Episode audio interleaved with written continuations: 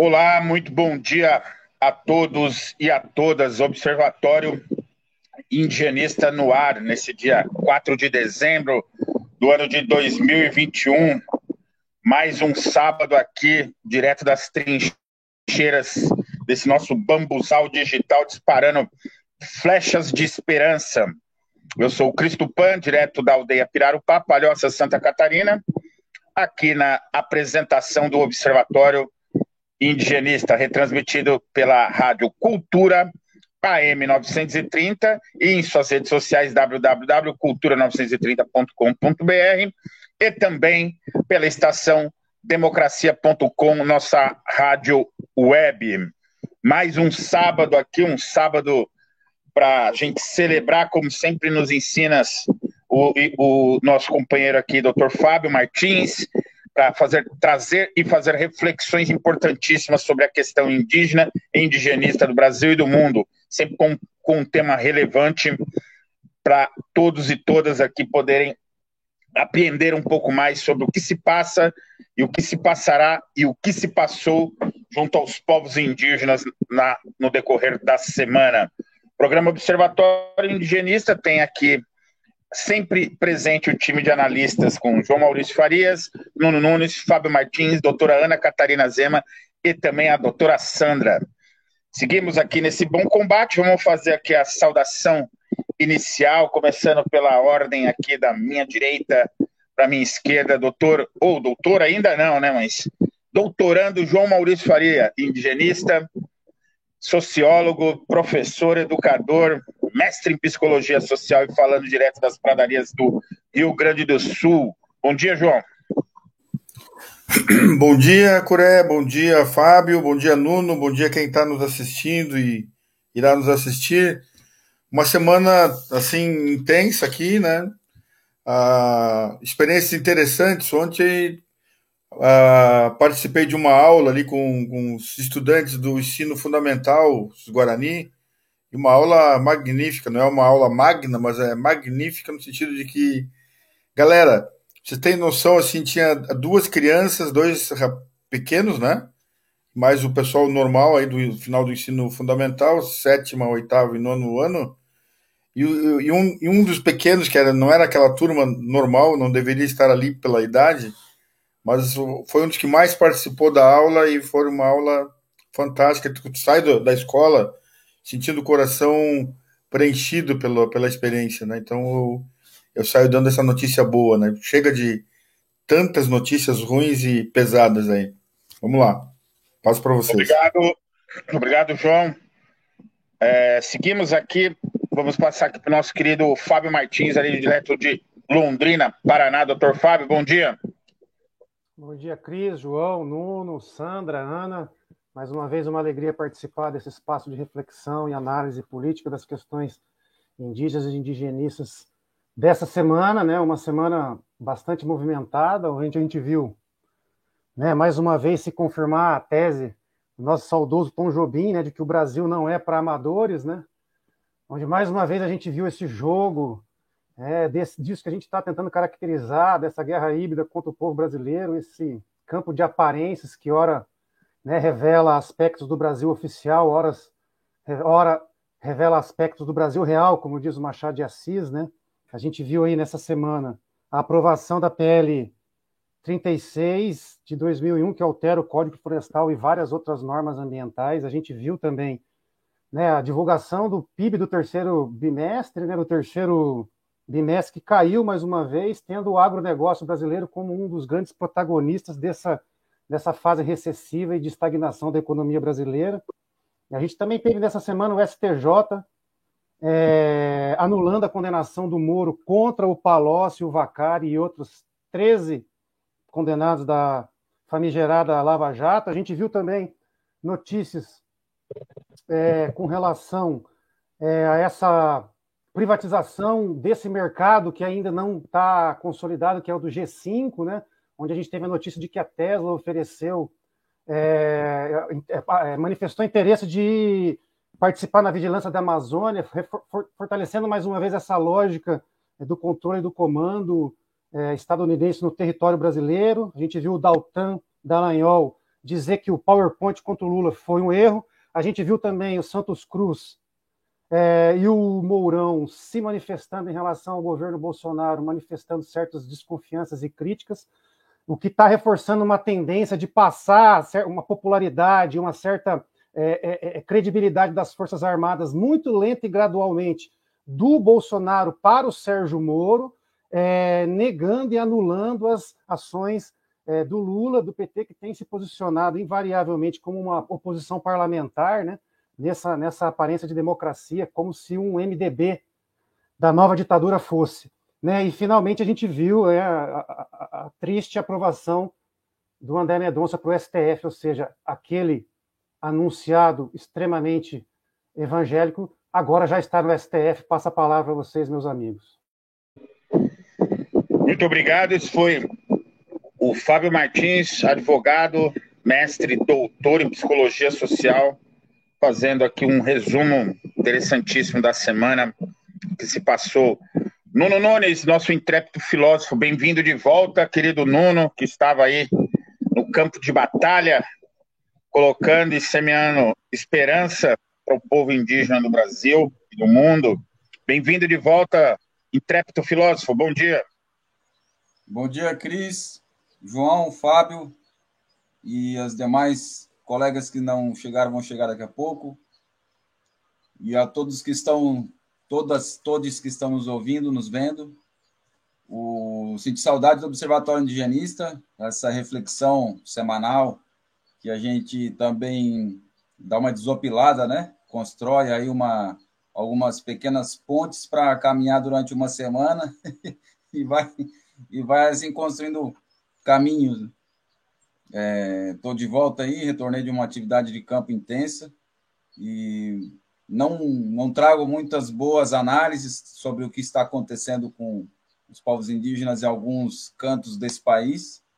E a previsão mesmo é, é que ou a gente muda aí alguma coisa no ano que vem, ou a gente está indo para um buraco gigantesco.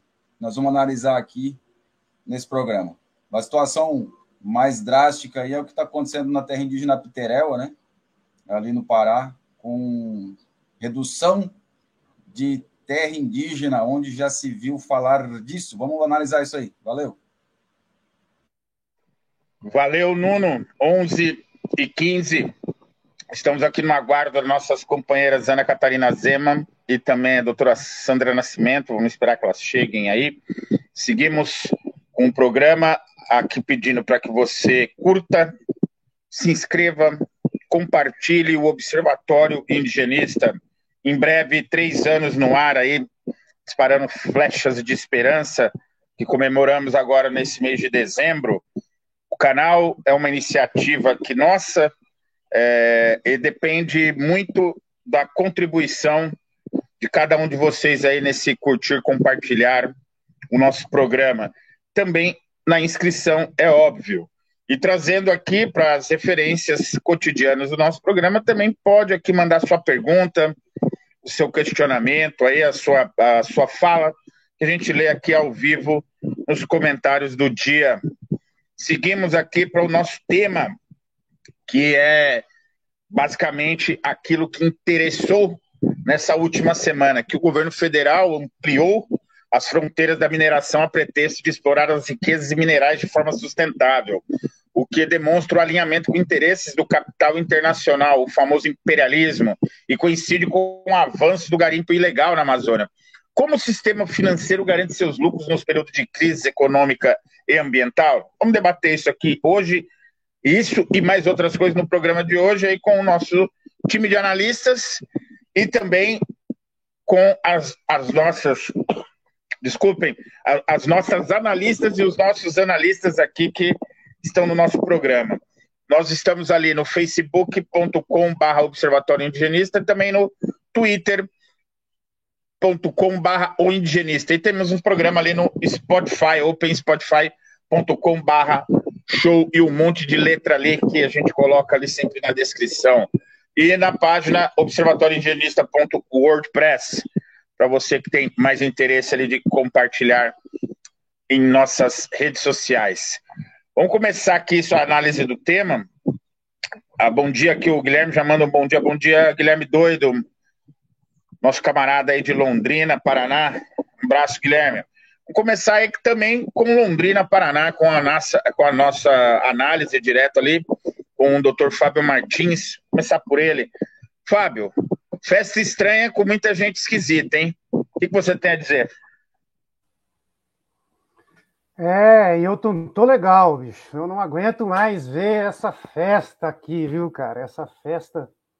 Né, a gente discute se é o imperialismo, se já é o império, né? Naquilo que o Tony Negri e o Hart tentaram caracterizar como essa nova etapa né, do capitalismo planetário né, e nessa sua lógica de financiarização de todas as formas da vida, né, um pouco isso que a gente está vendo, né, é, o rentismo assediando não só os políticos, os empresários, mas também as terras raras, né, não é uma coincidência que o assédio principal se dê em relação às unidades de conservação, aos parques nacionais, às terras públicas não destinadas, às áreas dos povos e comunidades tradicionais, é, exatamente porque são esses territórios mais preservados, onde a gente tem uma riqueza de minérios incalculável, é, um potencial hídrico inestimável, uma capacidade de absorção da radiação solar sem. É, é a gente não tem nem capacidade de mensurar sequer o potencial dessa forma de energia, é, e tudo isso, de uma forma ou de outra, está sendo, é, mais uma vez, numa nova onda é, de radicalização e aceleração desses processos de tomada de terras, que já começaram em 1492 e que agora se reatualizam nessa forma que a gente tem chamado de financiarização da terra, que caminha lado a lado ao desmatamento ilegal e também o desmatamento legal com indícios de ilegalidades através da atuação é, dessa que a gente chama de institucionalidade do Estado democrático de direito, na forma de, do desvio de conduta dos agentes públicos, ora aliciados por esquemas de corrupção absolutamente é, impossíveis de se desviar sob pena de colocar em risco a própria vida, ora articulando um esquema é, é, corrupto e historicamente reconhecido, disso que a gente chama de Estado paralelo, e que funciona na institucionalidade do Estado, mas lá no território, lá com o cartório, lá com o juiz de primeira instância, lá com a vereança, lá com né, os setores da segurança pública que, ora, fazem vista grossa e, ora, atuam né, nessa seletividade da, do poder de polícia, é, assediando né, os povos e comunidades tradicionais, numa clara e manifesta reiteração de uma lógica que é né, deixar e fazer morrer uma parte da população brasileira, que é aquela que não atua no mercado performando como uma classe média que sonha em ter uma casa em Miami, e quando tem bastante dinheiro, quer visitar também a Europa, o suposto centro de uma civilização que aqui no nosso território tem servido muito mais para o martírio do nosso povo do que para esse projeto de desenvolvimento absolutamente questionável em todas as suas formas. É isso que a gente tem visto com essa com essa nova onda de um processo, de um projeto de tomada de terras, né? E aí a, a mineração, o desmatamento, tudo isso, né? Mais uma vez, a gente está vendo se intensificando e é, na institucionalidade do Estado Democrático de Direito, o Congresso Nacional e o Poder Executivo têm performado nessa semana e nas últimas semanas com uma capacidade de surpreender e de colocar né, matérias do dia e de passar uma série de questões com com, com, sem o devido debate, de um, uma importância que não tem precedente, como é a questão do teto, como é a questão da transparência dos recursos destinados para os pro, pro, é, é, deputados e para os senadores nos estados, ou seja, a gente está com um problema muito grande em relação à própria gestão disso que a gente tem chamado de soberania do Estado brasileiro. Né? A gente tem um problema, e a gente tem discutido isso aqui insistentemente, que é saber agora dessa possibilidade que a gente tem de ainda reivindicar tanto a Constituição Federal, absolutamente retalhada pelas mais de, de 110 emendas constitucionais, e de continuar defendendo esse STF, que cada vez mais se descaracteriza como um guardião da Constituição de 1988, e um Congresso Nacional que não manifesta a representação dos interesses do povo brasileiro, mas sim os interesses dos setores que flertam diretamente com o capital financeiro internacional, seja os bancos, seja as bancadas do agronegócio, da Bíblia e da bala, sejam quaisquer outras forças relacionadas ao capital financeiro internacional, que responde a uma lógica que vem de fora e que está, por sua vez, submetida a uma outra lógica, que é a lógica da geopolítica do momento atual, que depois o Nuno vai aprofundar e, e a gente vai poder, né, devagar, tentando entender isso que a gente tem tentado aqui, ora de um jeito, hora de outro, caracterizar como essa guerra híbrida contra o povo brasileiro, esse processo de ressignificação do Estado brasileiro, que deixa de ser o Estado da proteção social para virar um Estado é, securitário, um Estado da guerra, um Estado que, que, que, garante apenas a segurança e, e a institucionalidade que permite a livre circulação do capital financeiro em todas as suas formas, fundamentalmente na forma rentista, que tem agora dominado esse processo de reorganização interna do capitalismo, que vem caminhando lado a lado com a, com a guerra, como forma de abrir os territórios, a destruição e a reconstrução das cidades como forma de financiarização da, da, da, do potencial imobiliário nas cidades e os processos de tomada das terras raras é, é, no campo. Ou seja, a gente tem um grande desafio que é né, entender melhor o que está se passando e como que as forças progressistas que não têm assumido a aparência democrática como uma coisa que deve ser defendida, que não está apostando nas eleições é, e que não aceita a oposição parlamentar como uma posição digna e capaz de defender os interesses do povo brasileiro contra o imperialismo transnacional israelense e estadunidense. Ou seja, estamos diante de um grande desafio né, e que a gente tem que enfrentar, além dessas forças, conservadoras da extrema-direita e reacionárias do capitalismo rentista internacional, também enfrentar o MDB da nova ditadura, ou seja, o petucanato que está aí tentando tomar os nossos corações, as nossas mentes, por conta do nosso medo, da nossa incapacidade de concluir uma análise que nos permita partir da, da análise para uma ação concreta, onde a gente continua apostando na próxima rodada eleitoral, enquanto a gente não tem coragem ainda de assumir a rua como nosso espaço legítimo de combate. Passa a palavra, companheirado. Muito obrigado. Esse foi o Fábio Martins, doutor Fábio Martins, aqui na Observatório Indigenista 1125. Observatório Indigenista é transmitido ali pela Rádio Cultura M, no seu radinho ali 930, também nas redes sociais, na Cultura 930.com.br e também pela estação democracia.com. É, seguimos aqui, vamos passar para o Nuno Nunes, nosso intrépido filósofo aqui, é, e pensarmos aí a partir dessa lógica, o Nuno já mencionou. É o João? Perfeito, então. Então, vamos passar para o João e eu deixo essa pergunta aí para o Nuno na sequência. João, a palavra está contigo. É, uh, acompanhando aqui o, a fala do, do Fábio, né? E a o, o, nosso tema, né, a gente tem, tem trazido a, o, o, tema da mineração em terras indígenas, nas ter, terras raras, tem trazido como um ataque de, de garimpeiros, como um ataque da. A gente já trouxe o tema das mineradoras né, transnacionais, né, mineradoras canadenses, australianas né, e de outros países que têm interesse na, no avanço sobre a mineração na, na Amazônia. Né?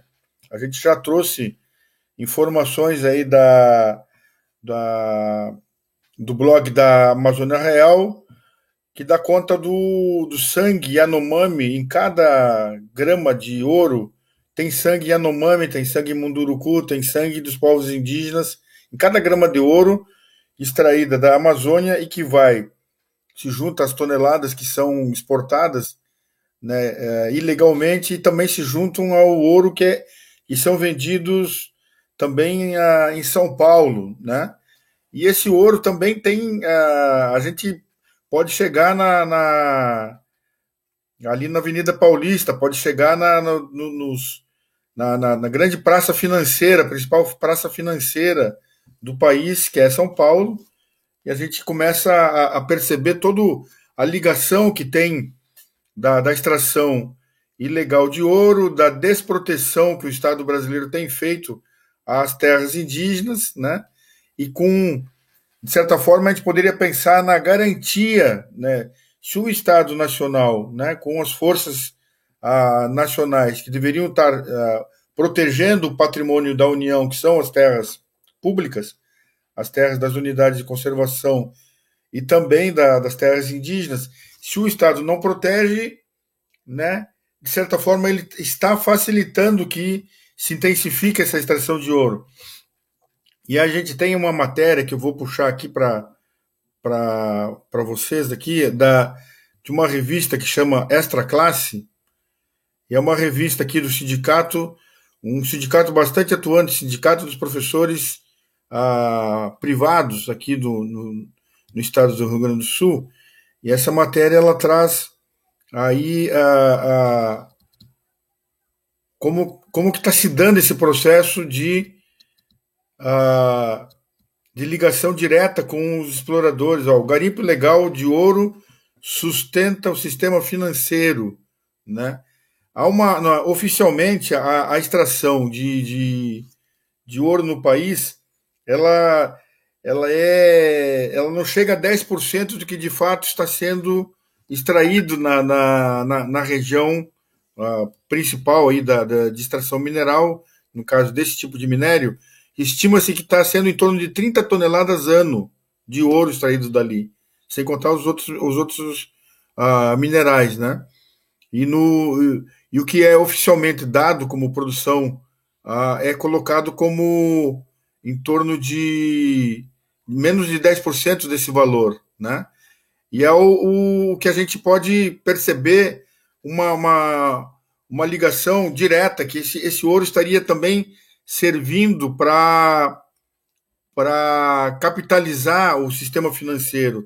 Ele serve para dar, dar lastro, né? até o próprio ministro da, como fala na matéria aqui, né? A, os participantes do painel que essa revista organizou, ela, os, até o próprio ministro da, da investidor em offshore no, no, em paraísos fiscais, né, o posto Ipiranga, ele admite que parte desse ouro fica como reserva de, de ouro do Banco Central. É, esse é o, o Márcio Zonta, que participou, que fez essa manifestação, dizendo que o sistema financeiro nacional e internacional está se beneficiando da extração mineral da Amazônia, né?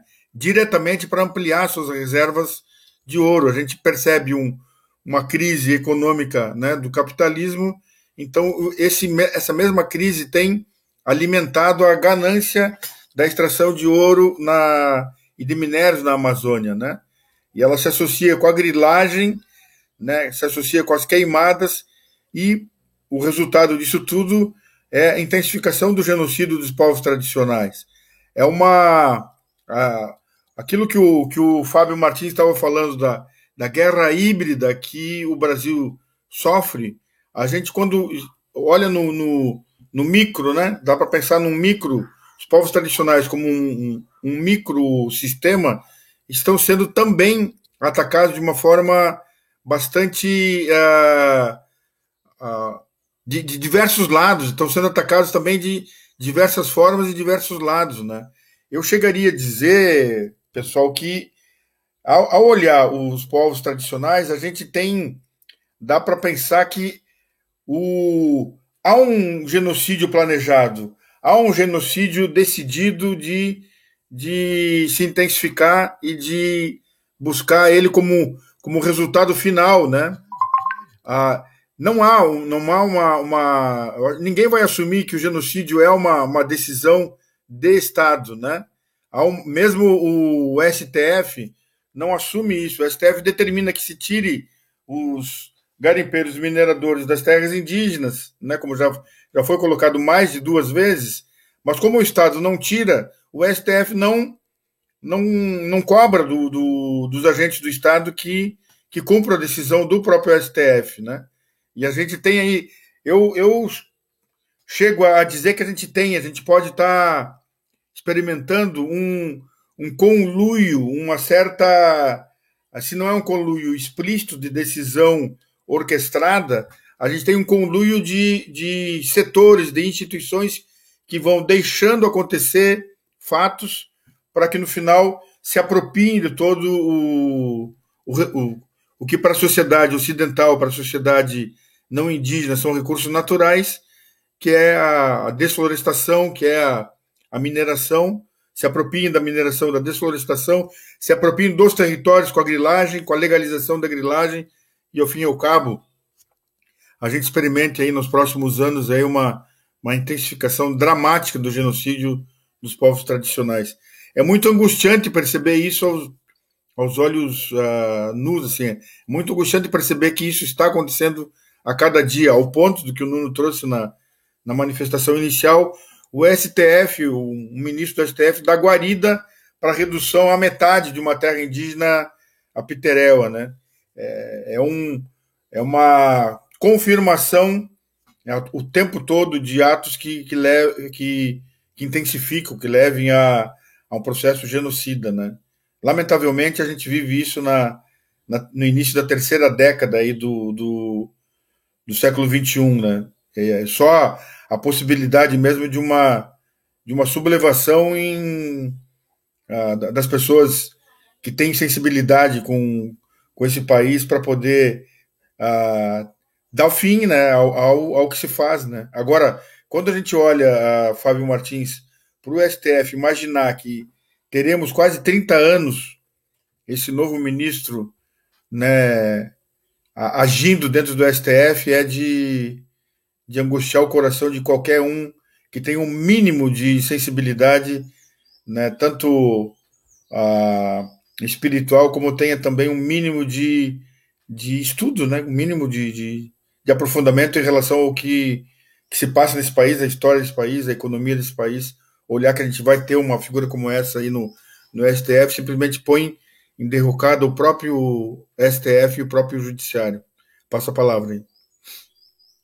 Obrigado. Esse foi nosso querido João Maurício Farias, 11 e 35 Observatório Indigenista no ar aqui, sempre ao sábado às 11 horas, rumo ao seu terceiro ano. Curta, se inscreva, compartilhe. Aqui o nosso programa tem lado, tem posição, é fora Bolsonaro, fora Mourão.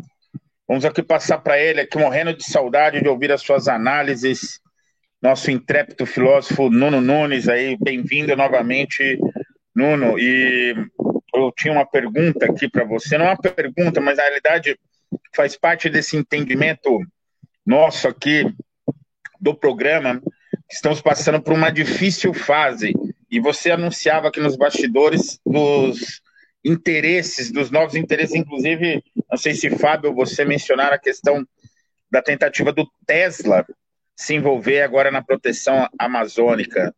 É, acredito necessariamente que você tem aí um pouco de elementos da geopolítica dentro desse tema da financiarização, mas que é muito importante que os nossos ouvintes indigenautas aqui também compreenda que a questão indígena ela é internacionalizada e tem todo um impacto diante dessa internacionalização que é a sanha dessas, desses grandes capitais internacionais em cima das terras raras, das terras indígenas, das grandes reservas.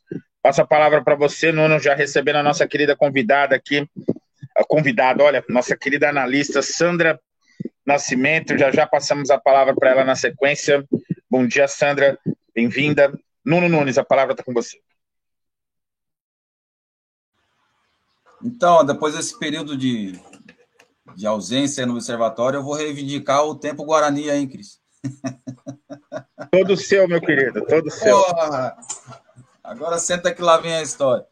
Então, a, a, essa parada aí do, do, do, Tesla, né? Não é o Tesla, o grande físico e, e aquele do, né, da virada do século 1800, 1900 ali. É a, a Tesla, que é a empresa que é do Elon Musk, né? Elon Musk, que é um, um agente aí da, da, das organizações privadas e públicas dos Estados Unidos, que faz aquele jogo, né? De tempos em tempos eles mudam o governo dos Estados Unidos muda para quem que ele vai dar o dinheiro, né? Então, às vezes dá dinheiro para esse, às vezes dá dinheiro para aquele, dá para a universidade e tal. Então, agora aí chegou uma onda de passar o recurso para pessoas, né? Como o Mark Zuckerberg, que criou, que criou a, a, a rede virtual, agora está criando o metaverso, né? Que é um, um, uma matrix, né? Não tem uma outra forma de explicar. O metaverso é uma matrix que está sendo criada pelo, com financiamento do, do governo dos Estados Unidos, né? E aí bota lá o famoso laranja, o Queiroz, o Queiroz do, dos, dos Estados Unidos, né? Daí para o mundo virtual é o Mark Zuckerberg. E essa semana, inclusive, teve aí vendas de terrenos virtuais nesse metaverso, que é um universo paralelo, estilo Matrix, né? Venda de lotes, é, e também de, de outras coisas, iates e tal, todo mundo lá investindo. Inclusive, a China tem anunciado que vai investir nesse sistema aí, porque ela não quer saber de criptomoedas, né? Ela quer a moeda dela forte, mas nesse universo paralelo, ela está dizendo assim: vocês malucos aí que querem investir em coisas que não têm lastro com a realidade, vão lá para o metaverso, invistam lá, né? E aí então tá todo mundo aí fazendo essas doideiras. E o, é, por outro lado, a empresa Tesla, que é uma das empresas do Elon Musk, que lançou uma série de satélites que circulam a Terra com a promessa de a promessa de facilitar o acesso à internet de quem não tem acesso à internet, né? Por que, é uma promessa de? Porque, né, na realidade, o que o camarada está fazendo, ele está demarcando o espaço, né? ele está colocando marcos, né? Marcos de localização, né? Com esses satélites que vão fa fazer aí aquele aquele demarcação física, né, do espaço, como a gente conhece, né, entre os planetas e tal. E aí tudo que for vender um pedaço do espaço para no futuro morar lá uma nave espacial, enfim, né, vai ter que comprar ali no cartório do Elon Musk. Fala, Fabão. É um, é um projeto de tomada do espaço. Exato. E aí, né, o Trump já tinha lançado lá a Força eh, Espacial Americana, então. E aí o, o, o os nossos inteligentíssimos é, membros do governo federal brasileiro, né, foram lá até a, aos Estados Unidos conversar com o Elon Musk, pedindo para ele um apoio para que a população da Amazônia tenha acesso à internet via os satélites, né? Que o Elon Musk falou assim, mas já está no meu projeto, é isso mesmo que eu quero, né? Tô tranquilo, né? O que, que vocês estão precisando lá, né? Mas olha o bocó do ministro da, da, da, não sei se da tecnologia das comunicações, ficou lá babando, né? No, no Elon Musk, aí o Bolsonaro fala, nossa, esse cara é, é cabra macho, né? Daí vira uma, um, um que, que é aquilo, assim, um negócio que a gente não, não é política, não é planejamento, não é nada, é, um, é uma bagunça, porque no fundo é o dinheiro, gente, no fundo é o dinheiro, os caras estão indo atrás de lotear o céu do Brasil, né, para quem pagar mais, o Elon Musk disse, eu vou pagar, né, eu vou, eu vou, eu vou pagar em qual sentido? eu vou fazer de graça. Em vez de vocês aí no Brasil pagarem para fazer uma rede de satélite, eu coloco o meu, vocês trocam comigo, tal, a gente troca serviço. E o Elon Musk garante ali o espaço virtual do, do, do, da Amazônia, que é tudo aquilo que o Bolsonaro, enfim, o Mourão, né, o Vilas Boas, esses generais aí aposentados que devem estar agora observando aí o Observatório de Gênesis, sem falar de, sem esquecer de Heleno, né? E que, né, que, que, que, aquele plano deles de retirar as ONGs internacionais da, da Amazônia agora entrega de mão beijada para o monitoramento de nada mais, nada menos do que o laranja do, do, do maior império desse planeta e do maior exército desse planeta, que é quem fabrica ali a, agora as, a, a, né, a, as naves espaciais dos Estados Unidos, né? A empresa Tesla e mais a SpaceX, SpaceX. Mas só estou aqui, ó. Quero reivindicar meu direito, só estou respondendo o Cris, que ele me, me perguntou. Eu queria falar da financiarização da terra e, e um pouco aí do que, do que eu retornando de campo aí tenho observado. Aquele sistema que foi implementado pelo general Heleno no Congresso Nacional, de xingar o Centrão, de dizer que se falar centrão só tem ladrão. Vocês lembram disso? Se gritar, pega centrão, não fica um, meu irmão. Ele falou isso. Aquele sistema, que é o que o Piero Lerner muito bem nos explica, Fábio Martins também nos explica, que é a, a divisão cognitiva ali, né? lança uma, uma mensagem para um lado e depois lança para outro, e aí vai lá e retira aquele que tem a parte interessada e deixa o resto abandonado. O, o Bolsonaro, né, o governo Bolsonaro fez isso com o, o Centrão no Congresso Nacional, né? Fez isso no STF, né? Xinga um, depois fica amiguinho de outros e vai lá e retira o que é de interesse e tal.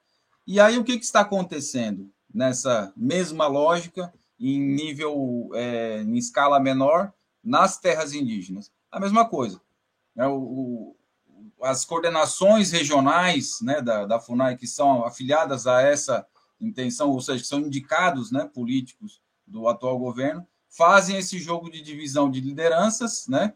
As lideranças que, por seu lado, são mais ah, tradicionais, dizendo assim, não, a gente é, quer ficar mesmo com a nossa terra, quer ficar na nossa tradição, com as nossas sementes, com as nossas é, variedades de mandioca, de milho, de feijão, de amendoim, né? A gente quer ficar aqui mantendo isso, a gente quer o nosso peixe, a gente quer. Ah, então, esses é, são colocados de uma forma separada de outros, né? Que aí é aquela, aquele viés financeiro que são chamados pelas né, coordenações regionais, e CTLs e tudo mais, a comando né, de, de da, da, do órgão indigenista federal em Brasília. Né, não estou dizendo que são todos, não estou dizendo que, né, que são todos indígenas, estou dizendo que é uma política que tem observado implementação né, por algumas pessoas, que aí, quando faz esse negócio, diz, quem quer um trator? Quem quer, né? Aqui tal coisa. Aí entra a financiarização da relação né? Aonde o dinheiro é que manda. E aí tem uma parte das comunidades que fala assim: não, a gente aqui não quer, e uma outra parte, minoria, fala assim: não, a gente topa. E só que todo mundo sabe, né? Todo mundo sabe que o universo dos povos indígenas, assim como o universo dos povos não indígenas, né? Aquele que provê é o que é respeitado, né? Por exemplo, que a população adora o presidente Luiz Inácio Lula da Silva, porque ele aplicou ali, melhorou o sistema que vinha do governo Fernando Henrique Cardoso, que era auxílio gás, auxílio escola, e criou o Bolsa Família. Né? Então todo mundo fala, não, esse programa Bolsa Famílias, que estava, Bolsa Família que estava com 18 anos aí de, de execução, né, foi justamente atacado pelo governo Bolsonaro, pelo governo dos militares, esses generais aí de, de aposentados, né, que não queriam que continuasse esse programa, porque é um programa que é muito bom para o povo brasileiro, então vamos mudar, vamos tirar, vamos, vamos colocar outro como se fosse o Bolsonaro, enfim, os militares, os grandes, grandes provedores. Né? Então, quem provê ganha ali a confiança, né? para que continue provendo. Né? Prover é colocar coisas né? na comunidade. E aí, então, a, a, né, o órgão indigenista tem feito isso, assim como prefeituras, como estados, né? colocado como, como deputados né, que tem ali acesso aquelas emendas parlamentares, provendo recursos apenas para quem lhes apoie, enquanto isso a outra parte da comunidade é excluída. E aí daqui a alguns meses a gente vai ver que lá está o trator sendo usado, né, para melhorar a mecanização do, da produção e tal. E aí a gente pergunta, será que você vai ter continuidade, né? Gente aqui que já é indigenista escaldado já sabe que se não tiver continuidade é puramente eleitoral, ou seja, vai ter combustível para a próxima lavoura, vai ter manutenção desse trator, vai ter, né? Essas caminhonetes que são estão sendo doadas, vai ter combustível, vai ter manutenção, vai ter. Ah, não está previsto no orçamento, como nos ensina Cristo Pan. Não está previsto no orçamento, então é puramente eleitoral. Basicamente, isso que que tem observado aí, né? Inclusive serve de alerta esse, essa informação que trago aqui para né, as lideranças indígenas, porque cada vez mais está ocorrendo esses rachas né, de associação, aí outro lado da comunidade cria uma outra associação, cooperativas, né? Aí uma, tem uma cooperativa da terra indígena, há pouco um grupo cria uma outra cooperativa que está mais atrelada, por sua vez, ao sistema financeiro que viemos aqui analisar, que ele avança cada vez mais com essa estratégia de rachar as comunidades indígenas. E aí, finalizando essa análise, o que aconteceu com a terra indígena Apiterel, né, no Pará, que está acontecendo, né? Lideranças que estão ali disputando, né? Aí disputando a, a, a, a proveção, né? quem, quem provê é, mais ali para sua comunidade e tal. E aí o interesse, né? a relação aí de, de, de, de, de enfim, interesse político, interesse em, em, fazer esse racha, né? Deixa eu mostrar aqui para não dizerem que estou mentindo sozinho. Aqui, mensagem do Rubens Valente. Inclusive, temos que convidar o Rubens Valente para participar do observatório qualquer dia. Ele é do UOL, né? E o Rubens Valente está dizendo aqui: a FUNAI apoiou a conciliação, entre aspas, que poderá cortar ao meio a terra indígena Piteréua. E aí ele comenta aqui, ele relata aqui, né? Terra indígena Piteréu, no Pará, né? Que o, o, o está sendo discutido ali pelas lideranças indígenas a, a, a diminuição, né? da, da terra indígena pela metade, e aí então, que foi um, um, furo de reportagem do Rubens Valente, e aí agora ele traz dizendo assim: a FUNAI está lá metendo o seu dedo, na órgão indígena oficial, está lá metendo o seu dedo, apoiando esse racha entre as comunidades, e ali, ó, coletando aqueles que são apoiadores, são a favor da diminuição da terra, e com promessas de entregar materiais, de, de fazer mais.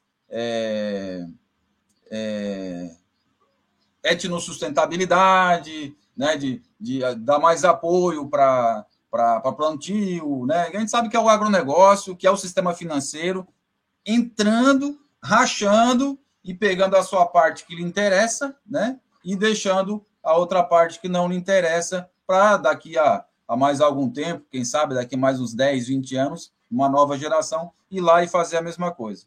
É isso, senhoras e senhores. Valeu. Valeu, Nuno. Nuno Nunes, nosso intérprete filósofo 11 e 49. Observatório Indigenista sendo retransmitido pela Rádio Cultura M930, em suas redes sociais e também na rádio, e também pela Estação Democracia. Vamos passar para ela, nossa querida Sandra, doutora Sandra, bem-vinda. É, fique à vontade já para fazer a sua análise e também sua saudação inicial aqui para os nossos indigenautas. Sandra? Bom dia a todos presentes aqui, João, Cris, Fábio, Nuno, que bom que você está de volta. Uh, ah, Para Ana Catarina, que deve estar tá aí ouvindo a gente. É, eu não, não consegui é, ver as provocações do Cris iniciais, né, mas eu vou fazer a minha saudação aqui. É, já é, assumindo aí a fala do Nuno, que realmente é essa, essa perspectiva né, de atuar do governo, de financiarizar, é, um, é parte de, daquele projeto mesmo que a gente conversou na, no encontro passado. Né? Existe um projeto, esse projeto é etnocida, né? E nesse, nesse aspecto existe uma série de ações, né? É um plano muito bem ordenado, né? Uma engenharia é, política e econômica muito bem estruturada que, que já vem de mais de décadas, na verdade, né? Na medida em que a gente pensa aí que o, o processo da chamada redemocratização aí de 88, pensando um pouco o Brasil, mas também é um cenário da América Latina, é, a política internacional, a política econômica, seja as recomendações do FMI, seja a, as diretrizes do, do Banco é, Interamericano, né, o BID, de desenvolvimento, a gente vê que é, existe uma estratégia que, o, que um né, cientista social, um sociólogo mexicano, chama de etnofagia, que é, é todo, um, né, todo um plano é, liberal que se traduz em três etapas, mas que são, são etapas lineares, né, que, que vai sendo realmente construída e, e para chegar a um termo final, que é o extermínio das culturas, o, o próprio extermínio da diversidade étnico-cultural, que diz respeito à inclusão, né, então todo o discurso, toda essa lógica de inclusão, a lógica inclusiva, né, de é, falar que o indígena precisa estar dentro né, da, do, do, da, da sociedade nacional, que vai ser protegido, então vem aí esse discurso da, da inclusão, de que os indígenas são iguais, né, tem que ser tratados de maneira igual, que é isso, o, o discurso do, é, né, do, do, governo Bolsonaro do governo de um governo liberal e fascista, é, de que os indígenas têm o direito de se desenvolver, então toda uma, uma narrativa bastante falaciosa, mas que é parte de, desse plano, né? Então vem a inclusão, junto com a inclusão vem as narrativas de é, igualdade, né, de neutralidade do Estado. Então, o Estado é neutro, então ele vai atender as demandas de todos igualmente e coloca os indígenas dentro desse, desse plano de igualdade. Esse, essa é uma, uma grande artimanha, porque, na verdade, desconsidera as diferenças e importantes em termos étnicos, né, é, do, em relação a povos é, indígenas como, e outras comunidades, né, é, de modo de organização distinta, e o outro plano que é basicamente esse que, que o, o Nuno acabou mencionando aí, né? A financiarização, mas também a incorporação dentro da lógica administrativa de conceder, né? Conceder tratores, conceder equipamentos, mas como uma, um, um plano para poder atrair para essa narrativa da inclusão e essa narrativa da neutralidade do Estado. E certamente a gente sabe, né, que ao longo, que longo do tempo, e vocês, né, que estão no campo aí, veem que realmente tem, a gente tem notícias de tratores que estão né, em terras indígenas que estão parados, né, não tem mais como usar, já, né, a degradação mesmo do tempo, a falta de manutenção, a falta de combustível, enfim. Então eu penso que essa que essa lógica etnofágica ela não é mais aquela de exterminar brutalmente os povos indígenas, mas de um processo, de um plano mesmo, né, prolongado, gerando os conflitos que o Nuno mencionou, né, a divisão das comunidades.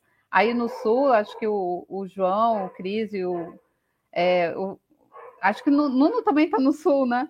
É, todos vocês é, dessas referências aí anteriores, né, da, das disputas pelo arrendamento e né, arrendamento em terras indígenas, disputa de quem fica com os recursos, das associações, tudo, tudo isso é exatamente um, o controle sobre o processo etnocida, né? Existe um controle sobre tudo que está acontecendo. Então, não são conflitos aleatórios, não são resultados de violência é, inesperados, na verdade, são bem planejados e com o controle do Estado liberal.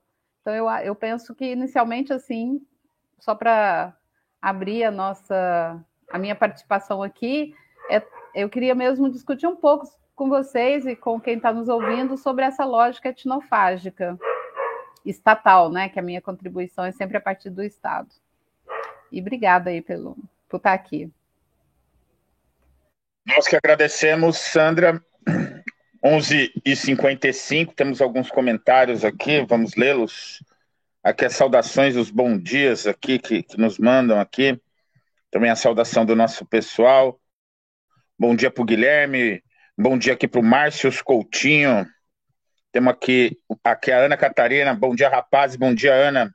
No aguardo aí do seu retorno. É... A Ana aqui manda um bom dia para a Sandra. Nosso THC na área, Thiago Henrique Correia. Papai Jones, é ele mesmo, será? Bom dia, Thiago Henrique Correia. Não acabou, não, estamos apenas começando. Never, bando bom dia aqui. Ronan Barbosa, fora garimpo, fora fascistas, abaixo capitalistas etnocidas, abaixo é, capitalismo ecocidas. Fábio manda aqui um de volta. É ele mesmo, nosso Tiago Henrique Correia, reconheço aqui. Um abraço para você, Tiaguinho. Saudades, meu amigo. É uma provocação aí para esse nosso segundo bloco que eu trago aqui, é, pensando no para frentemente. Codinome. Boa. É, pensando no para frentemente, um pouco problematizando isso que a Sandra e o Nuno trazem. Aqui no Sul há um fenômeno muito praticado devido à baixa demarcação de terras, ao não reconhecimento dos povos indígenas, que é a proletarização do indígena. Isso traz muito problema também, que a proletarização colocar no patamar um povo originário, um povo, um povo é, tradicional, no mesmo patamar que um trabalhador, urbano que um operário, é colocá-lo também a, a, a, ao, ao serviço do escravismo assalariado e de toda a exploração da mais-valia. Né? Essa, essa falsa equiparação é possível, vamos equiparar o indígena ao trabalhador e isso vai ser benéfico, é, é, é totalmente equivocada. É, não é só um erro, mas é também essa é, é, é, um, é mais um dos ataques, porque bem sabemos que a classe trabalhadora ela é super explorada.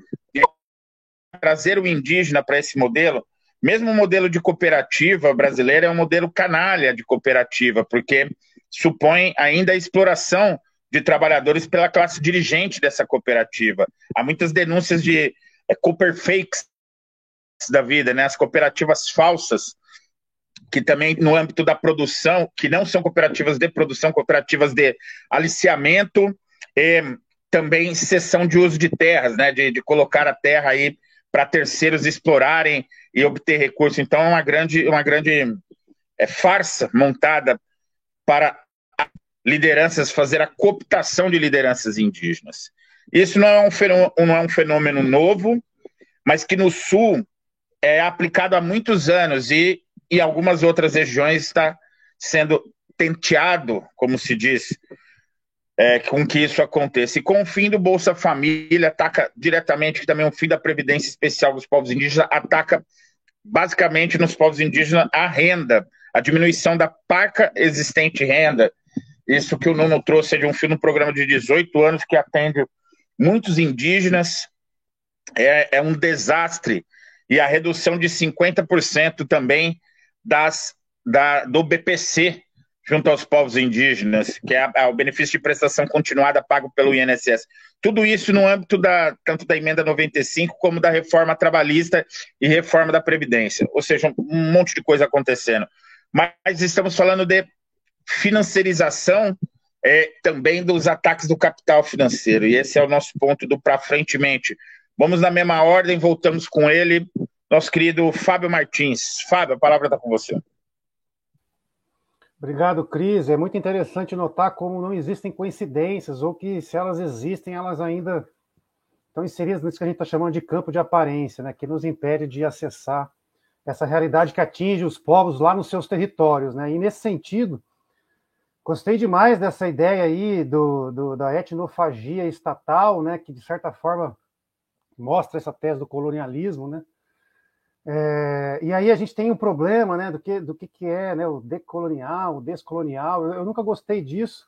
Eu, não, eu, eu, acho que é um debate que a gente precisa de bastante tempo. Eu não vou entrar nessa questão, mas vou defender a tese aqui do Antônio Bispo, que é um quilombola, que foi presidente da CONAC, ele é lá do Piauí, e ele fala que não é para ser nem nem anticolonialista, nem decolonial, nem descolonial. Ele falou que tem que ser contra-colonial.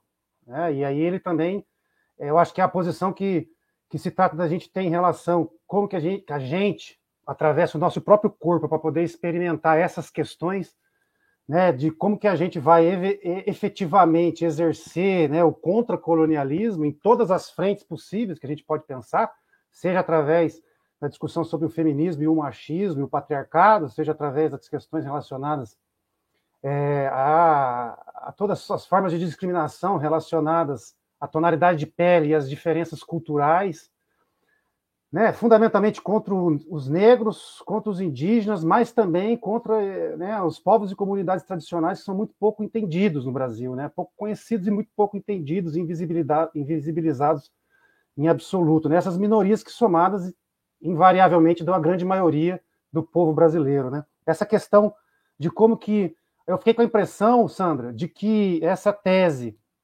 et, da etnofagia estatal é muito interessante, porque talvez ela consiga ajudar a gente a refletir sobre o sentido, a extensão e a profundidade desse conceito que a gente tem aqui tentado também caracterizar, né, que é o genocídio, que é, nas suas várias formas que ele pode se dar, né, é, da violência direta, da violência indireta, da violência simbólica, mas fundamentalmente da eliminação dos corpos, é, depois, dos, depois de um projeto de tomada de terras, mas também o ecocídio que acompanha invariavelmente esse genocídio, mas também um epistemicídio, que é a, a, a, eliminação de todas as formas de manifestação cultural dos saberes, do próprio banco genético, da própria farmácia desse povo, dos, da, de, de, e, e, e, fundamentalmente na forma da restrição ao acesso de um território que eles já tiveram acesso antes. Tradicionalmente, esse território era dessas comunidades, né, desses povos.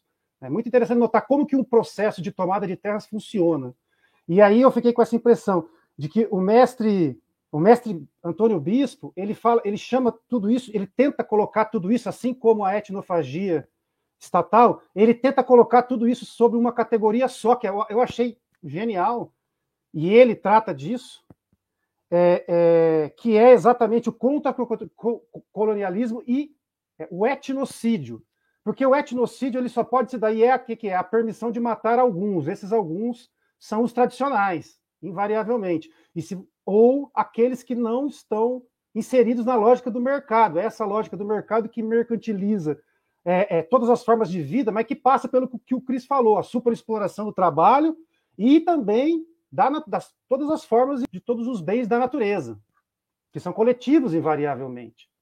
Né? Então, o que, que a gente está vendo? A gente está vendo isso. Gostei demais, talvez a gente tenha que avançar aí confrontando né, a extensão, a capacidade, a operacionalidade desses conceitos, mas eu fiquei com a impressão de que a etnofagia estatal dialoga muito com essa ideia de etnocídio, que é uma grande questão que a gente tem que discutir no Brasil, que é esse passivo é, né, da história, da memória e da cultura de um povo que não aceita suas próprias raízes, né, que sempre diz que aquelas que são as maiorias são minorias, que essa que essa imensa bagagem cultural que configura o nosso, inclusive o nosso modo de ser, desde a própria raiz disso que a gente chama de ser brasileiro, que é a cultura africana e a cultura dos povos indígenas, que hoje em dia se manifesta numa forma de uma absoluta ignorância do povo brasileiro, que é exatamente o encontro desses povos que são os povos e comunidades tradicionais, que é essa coisa que ninguém consegue nem mesmo dar nome direito. Eu duvido quem consegue falar os 28 povos e comunidades tradicionais que existem no Brasil. Eu desafio qualquer um a repetir aqui sem ler, porque a gente não conhece, porque a gente foi treinado a, a, a tanto funcionar é, numa forma operacional e automática, em série, a serviço do capitalismo, seja na forma do trabalho digno, seja na forma da moral judaico-cristã, que diz que a gente tem que ser honesto e trabalhador e esperar que o mundo seja melhor, porque ele ainda assim é bem difícil, nessa imensa contradição de um Brasil, que é o país do futuro, que também é um, é um país de gente preguiçosa e canalha, esse mal resolvido histórico que a gente tem, para mim, e a gente tem analisado isso no observatório sistematicamente, tem uma relação direta com essa nossa incapacidade de fazer esse resgate dessa memória absolutamente complexa, que é fazer justiça ao nosso passado histórico, esses povos que constituem o nosso modo de ser. Mais uma coisa que a gente esquece, a gente, quando fala de desmatamento e fala é, da crise hídrica, a gente esquece das pessoas. E quando a gente fala de violação de direitos humanos e territoriais, a gente esquece do, da, na, dos bens de natureza, a gente esquece da água, da montanha. Então a gente tem que começar a juntar essas coisas. Porque isso são coisas que estão absolutamente coladas umas às outras. E essa é o, a grande questão que está pela frente. No porvir, a gente vai ter que se debater com esse limite da Constituição de 88, com o limite da institucionalidade de um legislativo, de um executivo, e com o limite de um judiciário absolutamente discutível, para dizer pouco e resumir, do qual nós, o povo brasileiro, vamos ter que sair dessa inércia que está sendo alimentada invariavelmente por essa esquerda partidária de uma democracia representativa que insiste em manter uma aparência de uma institucionalidade que já não existe, mas que serve muito bem para os interesses daqueles que estão aqui podendo esperar na sua casa, tranquilo, porque com eles não está acontecendo nada. Enquanto lá na ponta, lá nos territórios, a gente está assistindo um projeto de genocídio, de etnocídio, de epistemicídio e de ecocídio, que é aquilo que a Sandra nos trouxe aqui, que na verdade não passa de uma etnofagia de Estado que flerta com um setor bastante importante do empresariado, com uma ignomia de representantes de uma suposta espiritualidade maior, né, e de uma grande mentira que é esse projeto de desenvolvimento que não passa de uma forma de fazer o nosso povo escravo e seguir ajoelhado diante de um projeto que a gente não pode nem discutir, que dirá decidir sobre ele. Ou seja, para frente a gente vai ver muita guerra, morte, destruição, mas também a gente vai ver o renascimento de um projeto que é o povo na rua, reivindicando seus direitos, reivindicando a sua água, reivindicando a sua terra, as suas montanhas, reivindicando um mar, reivindicando essa abundância que sempre existiu aqui. Mas esse sonho não é do passado, esse sonho é do futuro. E o futuro, ele está ali, ó, logo do lado, passa a palavra. Esse foi o nosso querido Fábio Martins. Muito obrigado, Fábio, pelas suas palavras, importantíssima reflexão. Meio-dia e sete. Vamos passar a palavra já imediatamente aqui para o nosso querido João Maurício Fará. É, Fará, não Farias, é um nome estranho, né? Porque bota no futuro do pretérito, ele Farias, alguma coisa, né? Então é sempre o, o desafio ficar correndo atrás da máquina, fazendo um monte de coisa. Mas assim, tem ali o, o, o Curé, o, o Márcio Coutinho, ele, ele pergunta ali qual a margem que um eventual governo progressista tem a estancar essa destruição. Os povos e as comunidades tradicionais que não têm a regulamentação da ocupação estão ameaçados também. Abraços a vocês. Eu vou puxar essa, essa pergunta do Márcio, né, porque a gente fica pensando assim: é, a gente precisa derrubar o Bolsonaro, né? mas a gente precisa derrubar o bolsonarismo. E o bolsonarismo parece que ele é o nome que a extrema-direita se deu, né, se nomeou de, de um projeto, e, e, que ele é, ele é muito mais do que, do que essa pessoa que comanda, o, né, que está lá no cargo.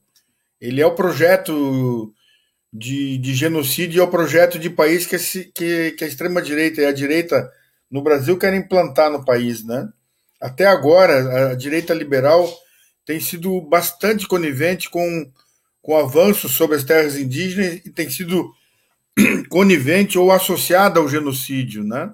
A direita liberal cheirosa né, do PSDB, aquela, essa direita né, que ficou escanteada agora com o avanço da extrema-direita. Né, então, dá para botar né, o, Dória, toda essa galera aí, aqui o Leite, né, do, que estava tentando ser candidato à presidência, dá para botar o Moro com a, com a turma deles, o Exército. Eles têm sido absolutamente coniventes ou têm agido diretamente com o processo de, de etnofagia da, do Estado para além da etnofagia do Estado, uh, Sandra, etnofagia das forças majoritárias da sociedade brasileira, ou pelo menos as forças que, que têm botado em curso o seu projeto, elas são etnofágicas, né? Elas são por pensar um, um Brasil sem os povos tradicionais. Elas têm dificuldade, como diz o Fábio, de se enxergar ligadas a essa originalidade, no sentido de ligada aos povos tradicionais, né, os povos originários. É uma são forças da, da sociedade brasileira que querem uh, uh, que tentam repulsar, tentam deixar de lado que tem a presença na, em mais 50% da população brasileira que é negra. Né? Elas tentam se dizer da, longe da, da, da, da, ligação com os povos tradicionais.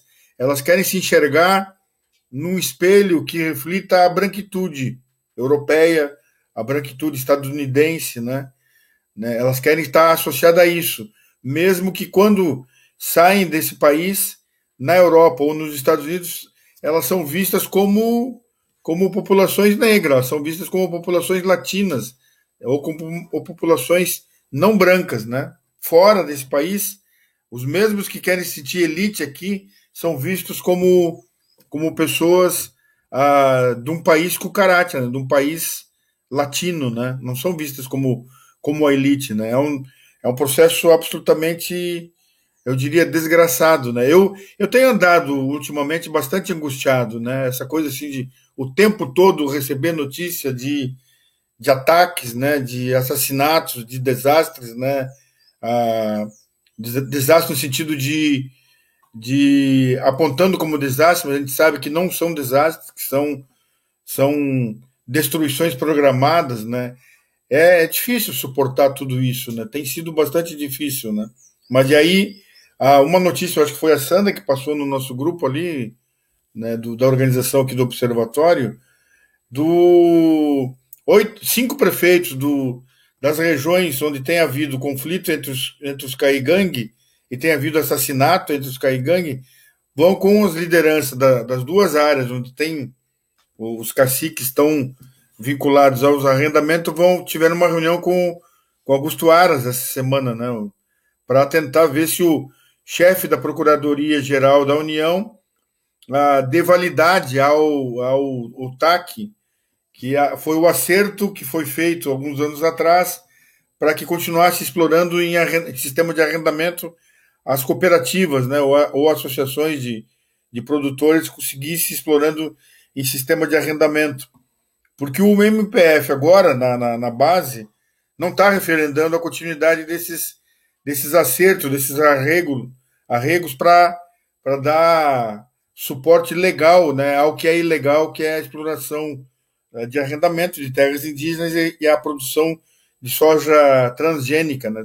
São duas coisas absolutamente proibidas que seguem, seguem acontecendo aqui no estado do Rio Grande do Sul, não só não são apenas nessas duas áreas, né? E que a disputa, né, que a, o avanço aí da, da financiarização das terras, da mercantilização das terras tem acontecido aqui e que tem levado à guerra e vai intensificar a guerra interna entre os caigangue aqui no Rio Grande do Sul e em algumas áreas. Esse, esse avanço do arrendamento, em algumas áreas, Guarani tem tentado também entrar, mesmo que as áreas são pequenas, aos os produtores do agronegócio têm tentado né, a, atrair, capturar os Guarani também para o sistema de arrendamento para a produção de, de soja. Né? E isso tem, tem acontecido aqui também. Olhar para isso e ver um cenário de, de superação disso tem sido tem sido difícil de acreditar que a gente consiga. E aí, dialogando com aquela pergunta que o Marcos Castilho colocou, é, a, a, a gente primeiro precisa derrubar o, o, o, Bolsonaro. A possibilidade de derrubar o Bolsonaro que se coloca no horizonte é com o Lula, né? Mas ela é uma possibilidade muito de pouca expectativa de mudanças radicais, né? Ela ela segue no, no horizonte de uma conciliação nacional para fazer valer a Constituição Federal, fazer valer a, o mínimo de direitos, né? E é um cenário difícil pensar que, que os povos originários, que os povos indígenas e que os povos de, povos de matriz africana tenham num cenário de uma mudança com, com uma, eleitoral é um cenário bastante frágil de expectativa de mudanças significativas, né? Não vejo ali um, um cenário bastante positivo. Né? Eu acho que mesmo é, é ganhar os corações e as mentes das pessoas para uma radicalização maior. Né? Eu passo a palavra aí para vocês. Obrigado. Esse foi o nosso querido João Maurício Farias, meio-dia e 15, Observatório Indigenista, todo sábado, 11 horas, no ar, ali pelo YouTube. Curta, se inscreva, compartilhe, mande aqui o seu comentário a, no nosso programa que a gente lê aqui ao vivo e retransmitido também pela cultura930.com.br e pela estação Democracia Rádio Web. Passa a palavra aqui o nosso querido intrépido filósofo Nuno Nunes. Nuno, a palavra está contigo.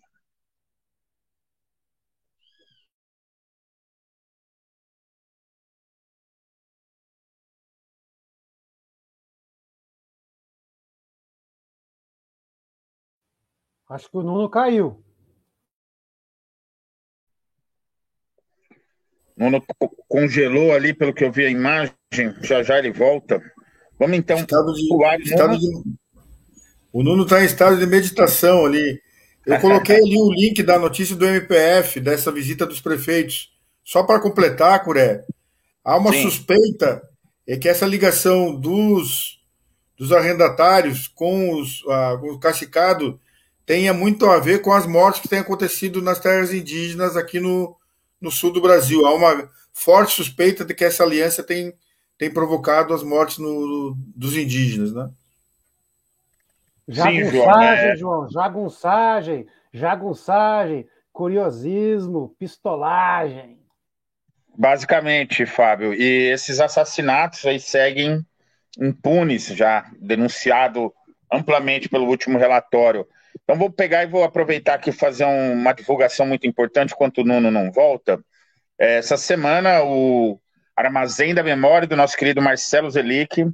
Colocou mais uma aba nesse imenso trabalho que o Zelic tem disponibilizado para os povos indígenas do Brasil e para todos aqueles que indigenistas, enfim, interessados nessa grande hercúleo trabalho que o, que o Zelic faz, que é a aba especial ali do Armazém da Memória, com muita informação ligado a esse novo momento da história indigenista. Para quem não conhece, o Armazém da, da Memória, a gente já vai disponibilizar o link aqui, tem esse trabalho é, hercúleo de reunir tudo, e eu, quando eu estou colocando tudo, não é a figura de linguagem, tudo que já foi publicado ou que tem como referência dos povos indígenas. É, são arquivos de áudio, arquivos de audiovisual, jornais, fotografias, documentos.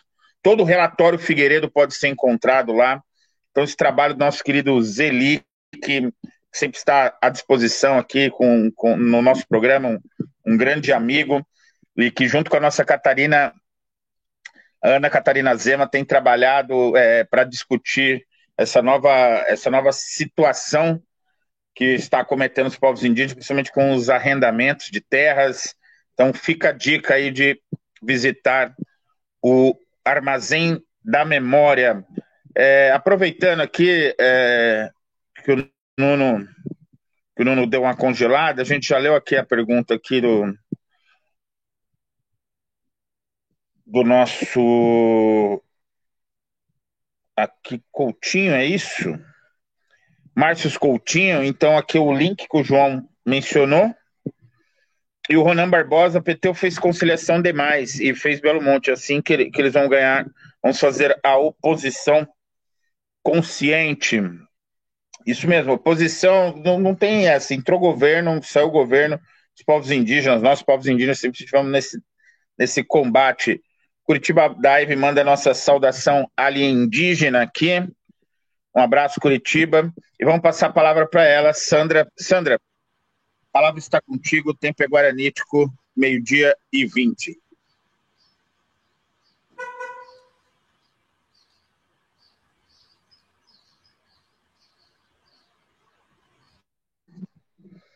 Sandra, você está sem microfone.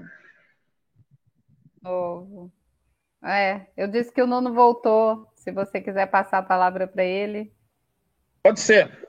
Eu, eu, eu vou aqui transferir o Nuno para a tela. Aí, Nuno, aqui uma pergunta que o Never. Mas Belo Monte era uma necessidade? Não, pergunta o Never. Fica aí para todos aí que quiserem comentar posteriormente.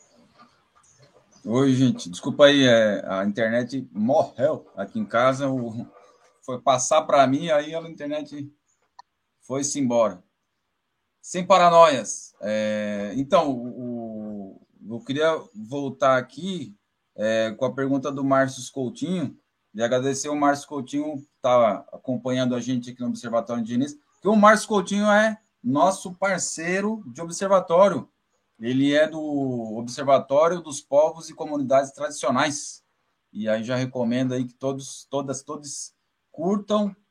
Faz alguns programas ali no Facebook com grandes lideranças dos povos e comunidades tradicionais do Brasil. Um show de programa que traz muita informação que a gente aqui no Observatório Indigenista trabalha apenas com um, né, uma da, da, das camadas das vinte e poucas aí da, né, do, do, que compõem o Conselho Nacional de Políticas para Povos e Comunidades Tradicionais, né, em toda a série de políticas públicas para povos e comunidades tradicionais.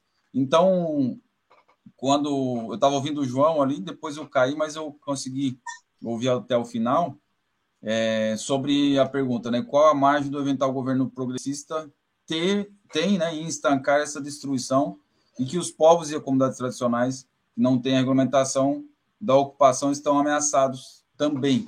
E aí, então, a única solução que eu percebo é planejamento, né? Planejamento. E o que, que é o planejamento? Quando a gente pensa assim, né? É planejamento a longo prazo, não adianta.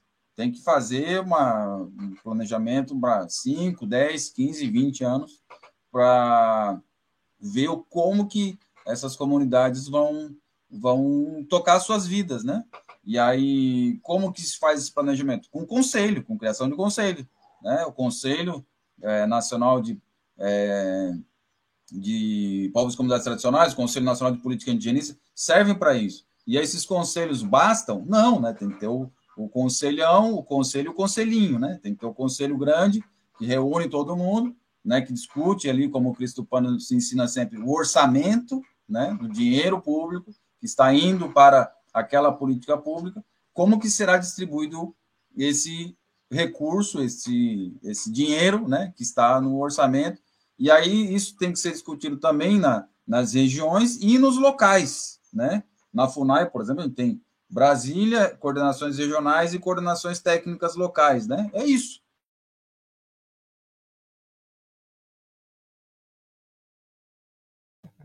Só isso?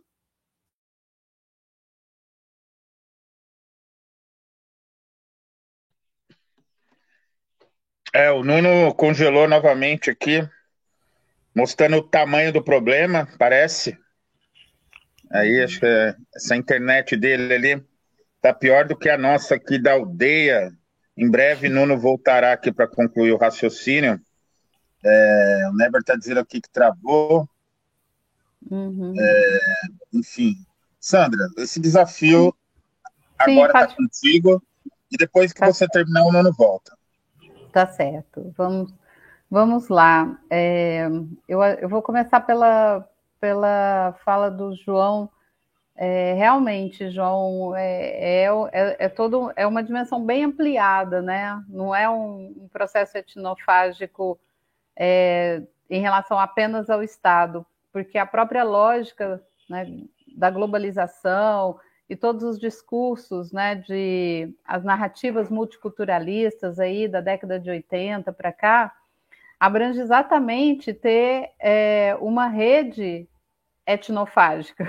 Existe, na verdade, uma rede etnofágica, no sentido de que as, as grandes corporações, o sistema internacional, o sistema financeiro, é, dentro da lógica liberal, né, dentro do, do sistema neoliberal, é, buscou mecanismos de conter o avanço é, do reconhecimento da, da diversidade étnica e cultural trazendo essas narrativas de inclusão, de respeito à diversidade, que nada mais é do que a estratégia de um, desse projeto prolongado, que é um projeto a longo prazo de extermínio cultural do, do, do etnocídio, é, fundado aí na, na, na, lógica do marketing multicultural, quer dizer, afirmar a importância da diferença, afirmar a importância do étnico, mas, na verdade, com práticas e com políticas de hegemonização.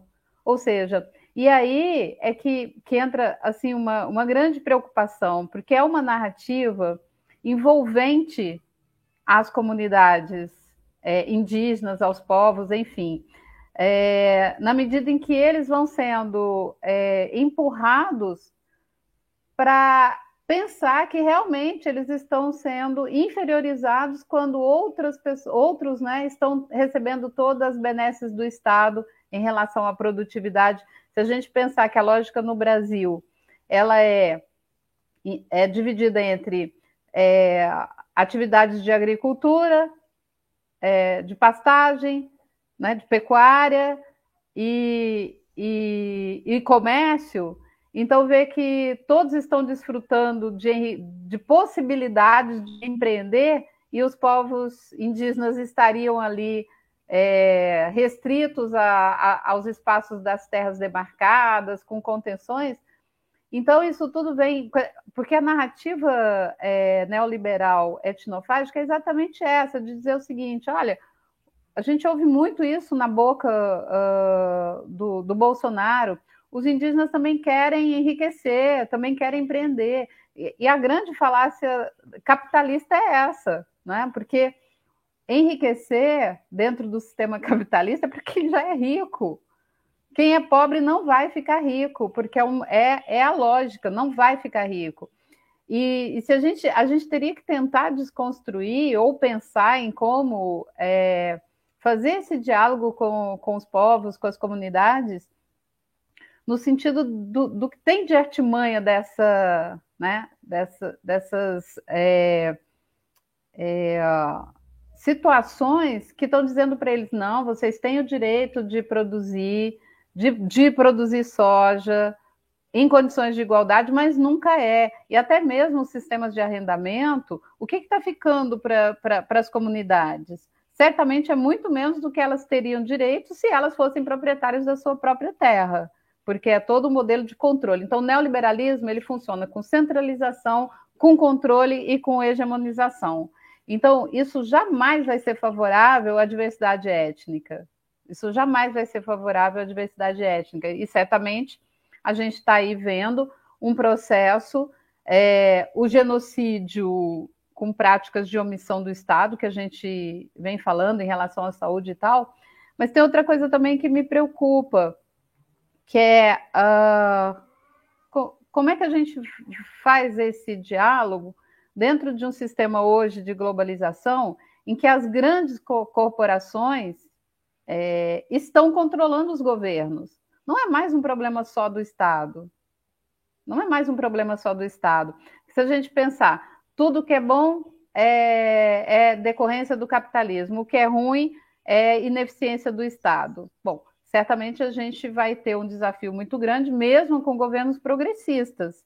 O Nuno estava mencionando aí que é um, algo prolongado, algo a ser construído, né? Nuno, eu acho que você vai concluir a sua a, o seu pensamento nesse sentido, mas algo que tem que ser é, para desconstruir o que tem sido feito agora, e o, acho que é, se mencionou aí sobre o bolsonarismo, né? Desconstruir esse bolsonarismo é no mínimo 10 anos, de 10 a 15 anos, para você desconstruir toda essa narrativa que está impregnada na maior parte da população, sabendo que a população, é, a sociedade nacional ela tem a memória social racista, é, a memória social, então vem do, do período colonial. E eu concordo muito com, com o que o Fábio colocou e trouxe para a gente, é, essa, esses discursos conceituais né, do descolonial, da é, descolonização, do decolonial, eles ficam esvaziados, porque a dimensão prática, ela necessariamente tem que ser contra-colonial ou anticolonial tem que ser contra o colonialismo, né? Então, o Binho está tá muito certo nisso, né? Uh, e é uma crítica também que já vem sendo feita em nível de América Latina sobre essa questão do, dos conceitos, né? Porque é um conceito esvaziado. Se pensar no descolonial, quando a prática colonialista ela não está encontrando práticas anticoloniais ou contra-coloniais. Então, eu penso que a gente está tem um cenário muito preocupante, porque a etnofagia ela vem né, como um projeto, como um plano que atinge a mente e o corpo dos povos indígenas. E se a gente não tem nada para oferecer melhor em termos práticos, em termos de vida, em termos de experiência, porque é claro, é, as comunidades indígenas elas estão pensando na sustentabilidade, estão pensando na, nas lógicas, mas o discurso e, a, e, e o que, que o governo está fazendo? Olha, se você quiser plantar soja transgênica, tem trator para você. Se você vai plantar pimenta e fazer, uh, né, e vender o exterior, né? Se a gente pensar nos Baniva, que tem uma, uma produção importante, né, de pimentas, né, de alta qualidade, então, vocês aí, a gente não está muito interessado nisso, porque isso não dá retorno financeiro para o país. A soja transgênica, a gente tem trator, tem caminhonete, tem tudo mais. Então, isso é aquilo que atrai, e outras, outras práticas são aquelas que empurram os povos indígenas para essas narrativas. Então, é, uma, é um cenário preocupante. Eu fico eu fico assim sem muita resposta para dizer como a gente vai desconstruir tudo isso em pouco tempo. Eu não vejo e um governo próximo progressista, o progressismo não é tão favorável ainda para a gente, porque ele faz alianças com é ainda neoliberal e faz alianças com o empresariado, faz aliança com as se submete às grandes corporações, enfim. É um pouquinho minha análise nesse momento aqui. Muito obrigado. Essa foi Sandra Nascimento, meio-dia e 32. Antes de voltar a palavra para o Nuno aqui, eu vou fazer uma declaração muito breve. Eu ainda sou old school, velha escola, eu sou anticapitalista até a medula.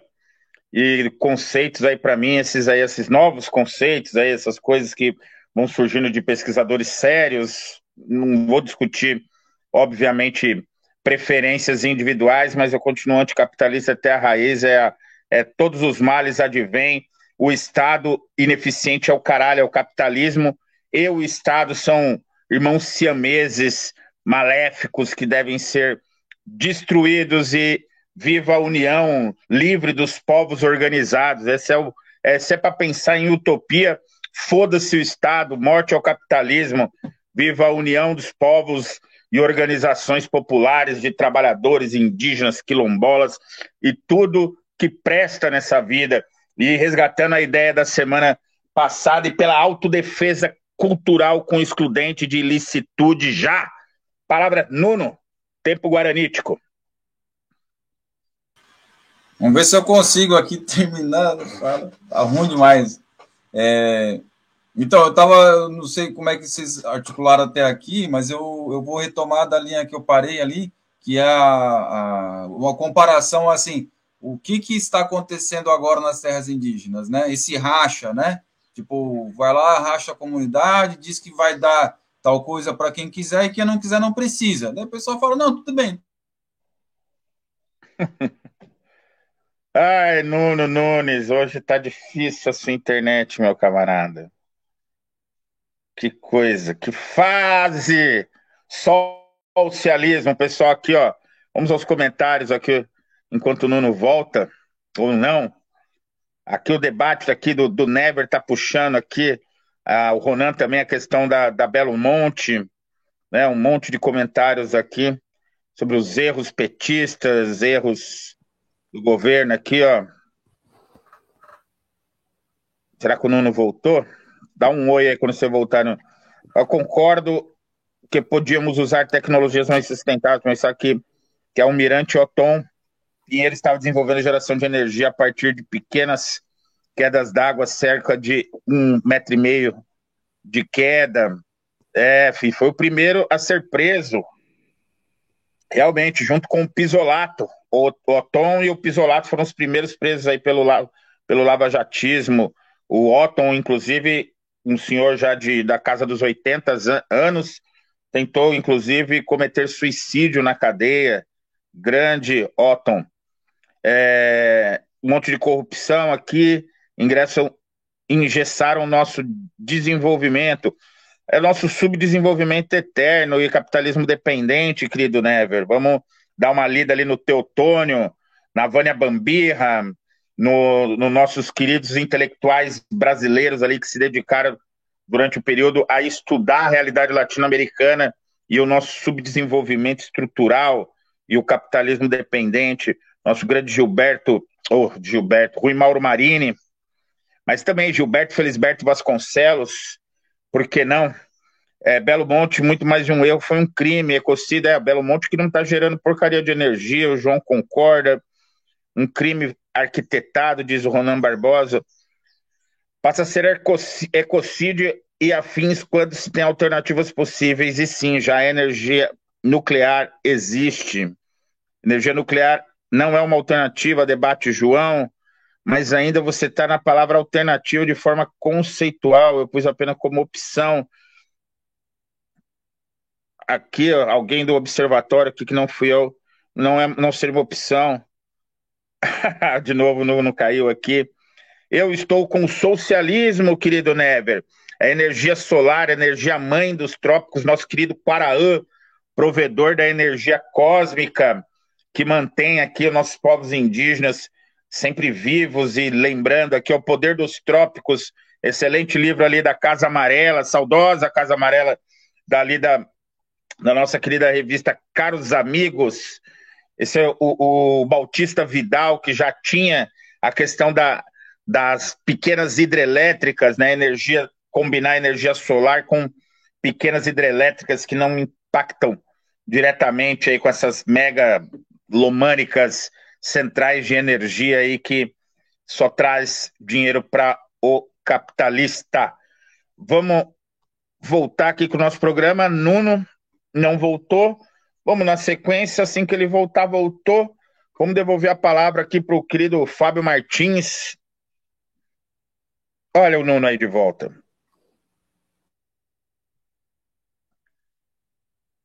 Ei, Nunão. Ele voltou agora para ficar. Não, vou falar aqui. Estou cansado. Vai lá, Nuno. Só... Rapidinho, pode ser? É que o, o, o que eu queria dizer é assim: o que está acontecendo agora? Entrega de tratores, entrega de, de, de, de tais coisas que não tem planejamento a longo prazo. Isso se observa ali na hora da entrega. Entrega a chave e ainda é movimentos simbólicos de entrega. E aí tu faz as perguntas. Como é que vai ser isso aqui daqui a seis meses? Vai ter combustível? Vai ter manutenção? Vai ter... Não tem. Então, é presepada. E aí, então, a solução para isso é planejamento a longo prazo. Se tem planejamento a longo prazo, aí a gente vai ver que essa coisa é séria, né? E aí, se ela se sustenta, aí vem a etno-sustentabilidade. Se não, é golpe, gente, é golpe. E é isso que eu queria comentar aqui, porque o planejamento não é feito de forma com uma parte de um grupo indígena, de uma comunidade indígena, é feito com todo mundo, né? E aí essa organização tem que ser democrática, tem que ser ali na comunidade, conforme a lei manda, né? A Convenção 69 exige, né? A Constituição Federal exige, né? Que é, é livre para informada, conforme respeitando a, a, a organização social, a, a língua, né? Cultura, tradições, né? E religiosidade e espiritualidade. Então tem que tem que abarcar vários planos aí esse planejamento, né? O plano local, regional, o nacional, o cosmológico, né? E como dizem os zapatistas, né? O intergaláctico, né? Então tem que ter aí um mundo onde caiba muitos mundos para conseguir fazer essa organização, esse planejamento é, que o que se almeja, né? Que se, se busca aí com os povos indígenas. Senão não tem jeito, não é golpe. E o que está acontecendo agora é golpe. A gente podia falar de microgolpes, né? Racharam ali a, a grande estrutura do Brasil com tirando a Dilma, colocando o Temer, né? Depois o, o prendendo o Lula e colocando o Bolsonaro. Agora estão fazendo isso nos microlocais, tirando uma liderança, colocando outra, criminalizando aqui, colocando lá. Então é isso, senhoras e senhores, concluí meu raciocínio. Obrigado. O Curé, deixa eu só fazer uma, uma intervenção aí no que o Nuno acabou de falar. Eu tenho a impressão, Nuno, que o entregar trator, a FUNAI entregando trator, é golpe. E é golpe, assim, é golpe, é, é mostrar para todas as, as aldeias indígenas do país que quem aderir ao capitalismo do agronegócio terá apoio. E ela é impactante. Eu acho que os caras foram de bem pensado. Eles, a, a curto e médio e longo prazo, eles querem destruir a possibilidade de, de etno-sustentabilidade das aldeias e botar tratorzinho. Depois que faltar a gasolina, combustível, o, o diesel, faz parceria com, com o branco, faz parceria com o não indígena. Então, acho que os caras são muito eficientes. O golpe que, o, que, a, que os interventores da FUNAI a serviço do agronegócio estão fazendo quando dão um tratorzinho é muito potente. Eu acho que os caras estão na sequência do que eles querem fazer, estão sendo muito eficientes. Valeu, João, pela internacional intergaláctica cosmonista, né, Nuno? Vamos aí, seguimos nesse bom combate, uma, uma intergaláctica com todos os irmãos celestes, ETs e os caralho quatro, menos os reptilianos. Vamos nessa aqui, o Never está aqui com a corda toda hoje. É, é, Temer entrou para o debate, desapareceu, que o debate desapareceu. Eu sinto, continuam os conselhos, não estão fechados, os debates desapareceram. É, foi, foram fechados mesmo, não, não desapareceram, foram encerrados. A política de conferências, que era um dos principais instrumentos que se tinham, eram as conferências nacionais, né? Começava ali no, na terra, ia para o município, do município para o estado, do estado para federação, e ali nessas grandes conferências era possível não resolver os problemas estruturais plenamente, mas avançar naquilo que é mais importante, que é a discussão acerca do empoderamento da palavra e discussão política, que é muito importante. Para o nosso último e é bloco. Que, e, é isso, é, e é isso que foi chamado de comunismo. É só Exatamente. isso. Exatamente. Pelos militares, esses que ficam me derrubando aqui, pelo Bolsonaro, pelos filhos do Bolsonaro, para essa camarilha aí, como fala o Cristo Pan. Isso que eles acusaram de ser o, o comunismo invadindo o Brasil. Gente, o comunismo que eles, na cabeça deles, é quando a gente sentava para planejar conjunto. Quando a gente sentava para discutir as coisas, discutir a realidade. Né? E aí, então, né, não, não querem fazer isso, preferem dar golpe, né? E aí, então, fica dando pequenos golpinhos, colocando o que o sistema financeiro tem de melhor, que é o capital, né? Vai colocando ali aquelas, aquelas pequenas doses, né? Aí a pessoa vai lá e fala assim: não, então eu vou abandonar o que eu tenho de garantido aqui a longo prazo e vou pegar esse negocinho aqui. E aí depois não é sustentável e aí cai no, na dívida. A dívida é o grande buraco do sistema financeiro. E está todo mundo indo para essa dívida com os seus nomes, atrelados a associações, depois das associações passam para cooperativas, e aí nas cooperativas vai caindo um por um, CPF por CPF. Afinal, esse governo é o tal do governo do CPF cancelado, não é? Infelizmente, Nuno. Vamos passar aqui para o Fábio e obedeceremos a sequência. É, Meio-dia 43, Observatório Indigenista, todo sábado, 11 horas no ar. Curta, se inscreva, compartilhe. Rádio Cultura M930 ali nos, na retransmissão, junto com a estação Democracia. Querido Fábio Martins, a palavra está contigo. Considerações finais e, e dicas, indicações, etc. e tal. Bom, vou, vou indicar esse livro, A Guerra pela Água e pela Vida, um livro que mostra o enfrentamento pela água na Bolívia, como que o povo conseguiu enfrentar o capitalismo transnacional, que é o que está por vir, né? O que está por vir é tenebroso, mas depois dos tempos difíceis, é, vai vir o que é bom, mas antes do que vem, do que é bom, cara, tem muita guerra, né, cara? Então, assim, eu queria sugerir aí a leitura do Manifesto Zapatista para todos, tudo. Aos povos e governo do mundo, meus irmãos, irmãos, nós outros nascimos de la noite e nela vivimos e moriríamos em média pero la luz será mañana para los más, para todos aquellos que hoy en la noche choran, pero que quieren y que a ellos le negan el día. Para todos la luz, para todos todo. Nuestra lucha es por hacer escuchar y el mal gobierno grita la soberbia y tapa con cañones sus oídos. Nuestra lucha es por trabajo justo, digno y el mal gobierno compra y vende cuerpos y vergüenza. Nuestra lucha por la vida y el mal gobierno oferta muerte como futuro. Nuestra lucha por la justicia y mal gobierno cena de criminales y asesinos.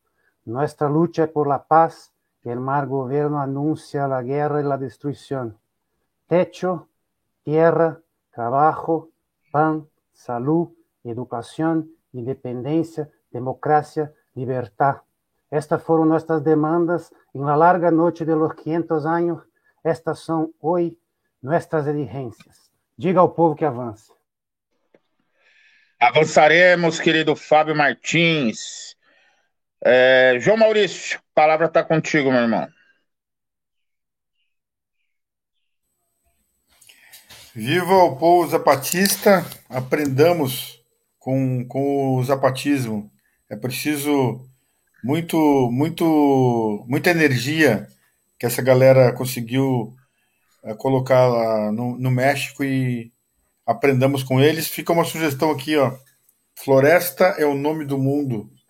É um, um romance bastante interessante aí que vale a pena a gente dar uma, dar uma lida. Não passarão e vamos à luta aí, porque há, há muita coisa para ser feita e há muita, muita alegria para ser conquistada. Valeu, João. Nuno, antes que te derrubem. Só quero deixar um abraço. Estou feliz de estar de volta aqui Observatório Indigenista. Peguei Covid? Peguei Covid. Estou de boa? Estou de boa. E tomem a vacina, terceira dose aí, quem puder, quem tiver acesso. Se cuidem, porque não vale a pena esse, esse combate aí, a, a essa briga de, de narrativas que tem né, entre a, a, os negacionistas e, e, globalistas e uma confusão toda aí. O, o vírus é perigoso, está se transmutando aí para várias outras formas, e eu prefiro a narrativa, a versão do Davi Copenaua, né, que ele anunciou, eles falaram, dizendo, olha, se mexer muito na floresta, vai vir a vingança. Então, acho que essa, esse é o recado aí. Tomem as vacinas, se protejam, se cuidem, não deem bobeira. Valeu, Nunão. Um abraço. Doutora Sandra, a palavra está contigo. Obrigada. Assim, não quero falar muito, mas tinha, tinha alguns pontos que eu queria destacar aqui. É, to, toda essa, essa lógica de atuar do Estado, né, submetido às corporações, às grandes corporações internacionais, que, que pauta né, o, o sistema econômico e financeiro dos países, no caso do Brasil, em particular, ele vem ainda agravado pela lógica tutelar, né? Então a gente tem toda, toda a prática de não ouvir os povos originários, de não considerar os seus interesses e as suas, e as suas próprias demandas, né? E dentro ainda dessa, desse plano aí etnofágico. Então eu penso que, que talvez o caminho, né, o melhor caminho para a gente superar toda essa essa estrutura que vem vitimando os povos indígenas e também a, a, a floresta, as matas, o cerrado e tudo mais, e a nossa própria existência, eu, eu penso que a gente tem que pensar é, em políticas próximas, né, e lutar por políticas que amplifiquem é, os modos de, de desenvolvimento das comunidades, né, dos povos, das suas organizações, que, que, que vejam como eles estão né, pretendendo é, gerar o seu próprio desenvolvimento de maneira sustentável e amplifica isso, ou seja, dê maior é, importância e maior subsídios para que esses modos de vida tradicionais, ou diferentes, ou tecnológicos, ou com tecnologias contemporâneas, possam ser viabilizados.